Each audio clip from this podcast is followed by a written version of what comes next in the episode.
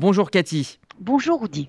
On démarre avec euh, cette annonce du ministre des Finances, Bezalel Smotrich. Il a ordonné la saisie de 139 millions de shekels, c'est-à-dire 37 millions d'euros. C'est une somme qui euh, est initialement euh, destinée à l'autorité palestinienne et ces 139 millions de shekels eh bien, iront finalement aux familles israéliennes victimes du terrorisme. Exactement, et c'est non seulement une décision du ministre des Finances, mais une décision qui fait suite à une décision du cabinet de la sécurité, parce qu'il y a un aspect sécuritaire dans cette euh, affaire de cet argent euh, qui va être, euh, qui ne va pas être versé à l'autorité palestinienne. De quoi il s'agit? Ces 37 millions d'euros, ce sont des sommes qui sont presque, presque au chiffre près versées par l'autorité palestinienne aux terroristes, aux familles des terroristes. En effet, lorsque un un Palestinien perpétue un attentat contre euh, un Israélien, qu'il soit soldat, qu'il soit civil, qu'il soit homme, femme, enfant, euh, l'autorité palestinienne lui verse tous les mois une rente de plusieurs milliers de shekels. Et qu'est-ce que dit l'État d'Israël, en tout cas le nouveau gouvernement israélien, puisque l'autorité palestinienne a de l'argent à donner aux terroristes, et eh bien cet argent que nous devons verser à l'autorité palestinienne, en effet, eh bien nous le nous ne le verserons pas, nous le garderons, parce qu'en fait, compte, il s'agit d'argent qui permet de promouvoir le terrorisme, et donc symboliquement,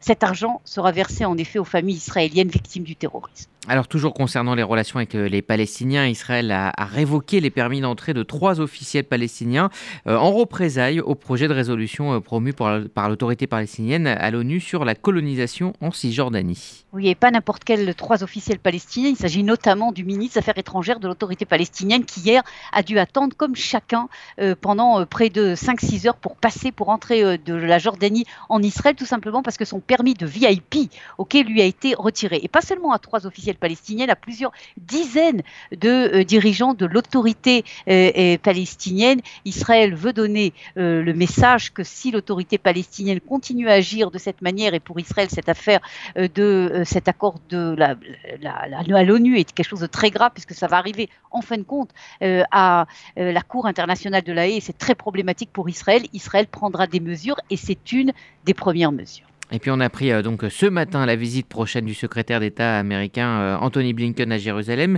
Euh, c'est une visite, dit-on, pour faire part à Benjamin Netanyahou des inquiétudes américaines concernant ce nouveau gouvernement israélien écoutez, à la fois des inquiétudes et à la fois le fait que euh, le secrétaire d'État arrive en Israël pour préparer, en fait. Hein, Benjamin Netanyahu doit se rendre au mois de février. C'est une invitation personnelle du président des États-Unis, de Benjamin Netanyahu. Cela prouve que, d'un côté, certes, il y a des inquiétudes. Ce gouvernement israélien est à l'opposé de beaucoup de, euh, de, pensées et de positions du gouvernement de, de la direction américaine. Mais d'un autre côté, ce que veulent dire les États-Unis, c'est que le message est de poursuivre le dialogue entre Israël et euh, les États-Unis. Si vous permettez, Rudy, je voudrais tout de même rajouter quelque chose sur l'affaire des Palestiniens qui est très important.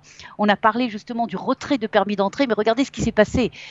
Les, personnes, les personnalités importantes de l'autorité palestinienne qui gèrent la coopération sécuritaire avec Israël, par exemple le numéro un des renseignements euh, de l'autorité palestinienne, tous ces gens-là n'ont pas eu de retrait de permis. C'est-à-dire que d'un côté, Israël prend des mesures en effet sévères face aux Palestiniens, mais d'un autre côté, laisse une porte ouverte pour permettre la poursuite de la coopération sécuritaire, du dialogue en fait entre Israël et l'autorité palestinienne. On parle maintenant de politique israélienne, mais à l'intérieur euh, euh, du euh, pays. Le week-end a été marqué par cette manifestation assez importante à Tel Aviv. C'était samedi soir pour protester contre le plan de réforme judiciaire plusieurs milliers de manifestants à Tel Aviv et surtout ce qu'il faut suivre, c'est véritablement un tollé au sein de la presse israélienne, dont plusieurs euh, groupes israéliens qui estiment que cette réforme judiciaire est une véritable catastrophe pour la démocratie israélienne. Euh, c'est le début de la fin de l'État d'Israël, a dit même euh, Aaron Barak, l'ancien juge de la Cour suprême. D'un côté, en fait, on voit deux visions véritablement de la gouvernance israélienne. D'un côté, ceux qui veulent cette réforme judiciaire et qui disent ce qui s'est passé depuis 30 ans est inacceptable. Ce n'est plus la Knesset qui dirige Israël, ce n'est plus le gouvernement, c'est en fait la Cour suprême qui dirige l'État d'Israël les décisions de la Cour suprême qui se trouvent nettement à gauche et tous ces experts euh, juridiques autour de la Cour suprême. Et ça, ça doit ça doit prendre fin. C'est le projet central de cette fameuse réforme judiciaire du nouveau gouvernement. Et d'un autre côté, vous avez ceux qui estiment que la Cour suprême est en fait le garant de la démocratie israélienne, non seulement pour la démocratie à l'intérieur de l'État d'Israël, mais également pour l'image de l'État d'Israël dans le monde, deux visions véritablement euh, qui vont nous accompagner, à mon avis, pendant plusieurs années, en tout cas pendant ces années de ce nouveau gouvernement.